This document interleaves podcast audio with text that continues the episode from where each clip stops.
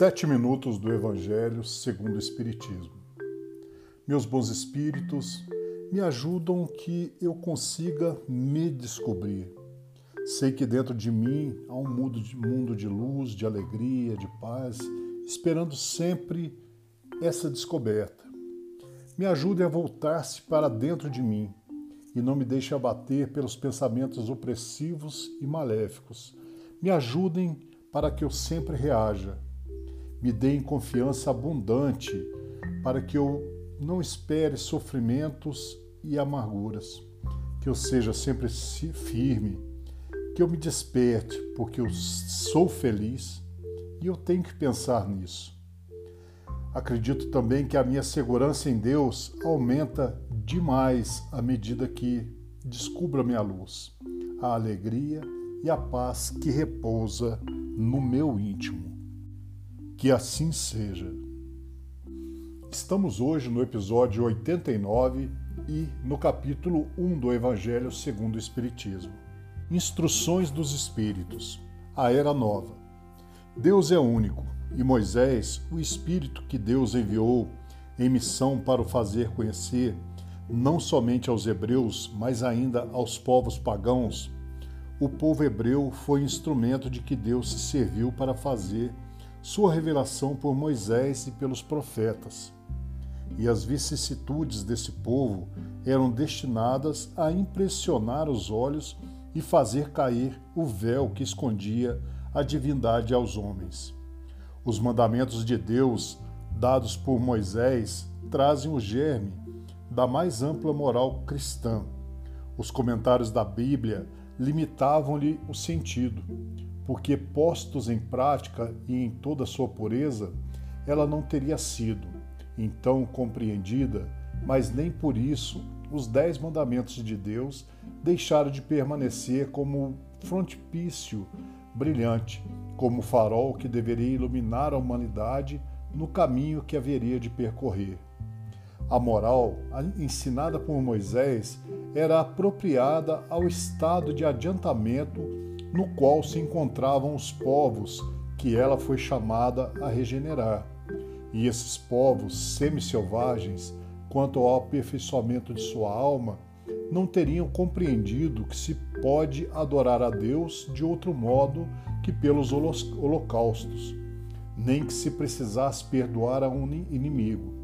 Sua inteligência, notável do ponto de vista da matéria, e mesmo sob o das artes e das ciências, era muito atrasada em moralidade e não se teriam convertido sob o império de uma religião inteiramente espiritual. Era-lhes preciso uma representação semimaterial, tal qual lhe oferecia, então, a religião hebraica. Assim, os holocaustos falavam aos seus sentidos, enquanto que a ideia de Deus falava ao seu espírito.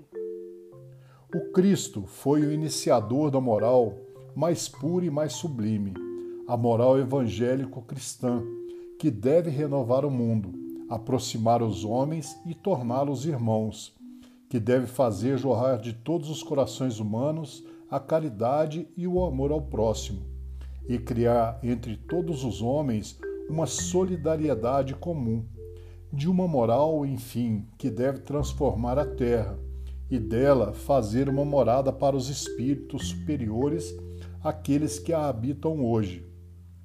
É a lei do progresso, a qual a natureza está submetida, que se cumpre e o Espiritismo é a alavanca da qual Deus se serve para fazer avançar a humanidade.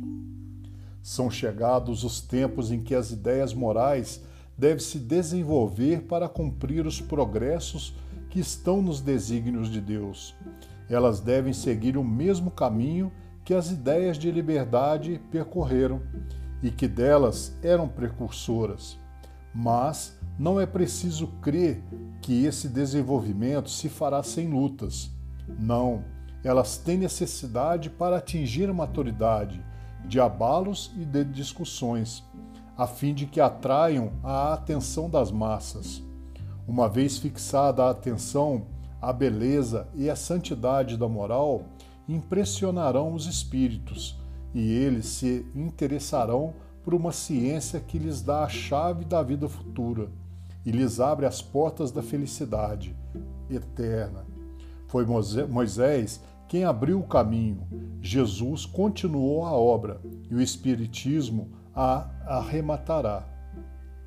Um dia, Deus, na sua caridade inesgotável, permitiu ao homem ver a verdade e dissipar as trevas. Esse dia foi o advento do Cristo. Depois da luz, depois da luz viva, as trevas voltaram. O mundo, depois das alternativas de verdade e de obscuridade, se perdeu de novo. Então, à semelhança dos profetas do Antigo Testamento, os Espíritos se põem a falar e a vos advertir. O mundo foi abalado em suas bases, o raio estourará, sede firmes. O Espiritismo é de ordem divina, uma vez que repousa sobre as próprias leis da natureza e crede que tudo que é de ordem divina tem um objetivo grande e útil. Vosso mundo se perdia, a ciência desenvolvida às expensas do que é de ordem moral, e em tudo vos conduzindo ao bem-estar material, revertia em proveito do espírito das trevas. Vós o sabeis, cristãos, o coração e o amor devem caminhar unidos à ciência.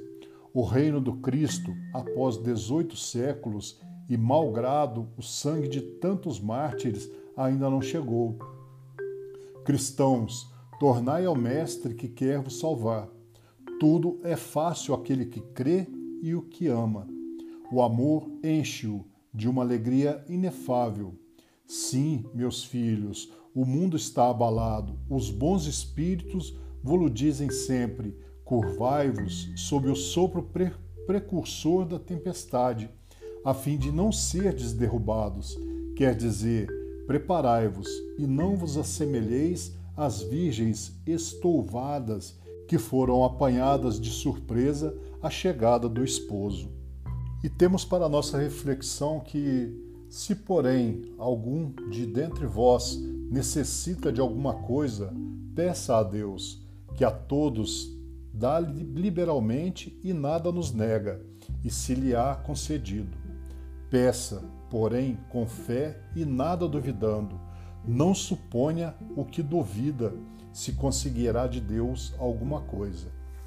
Eu desejo, em nome de toda a falange espiritual, agora reunidos, a cada um de nós, que direcionem sempre nossa caminhada diária. Em nome de nosso Senhor Jesus Cristo, que assim seja.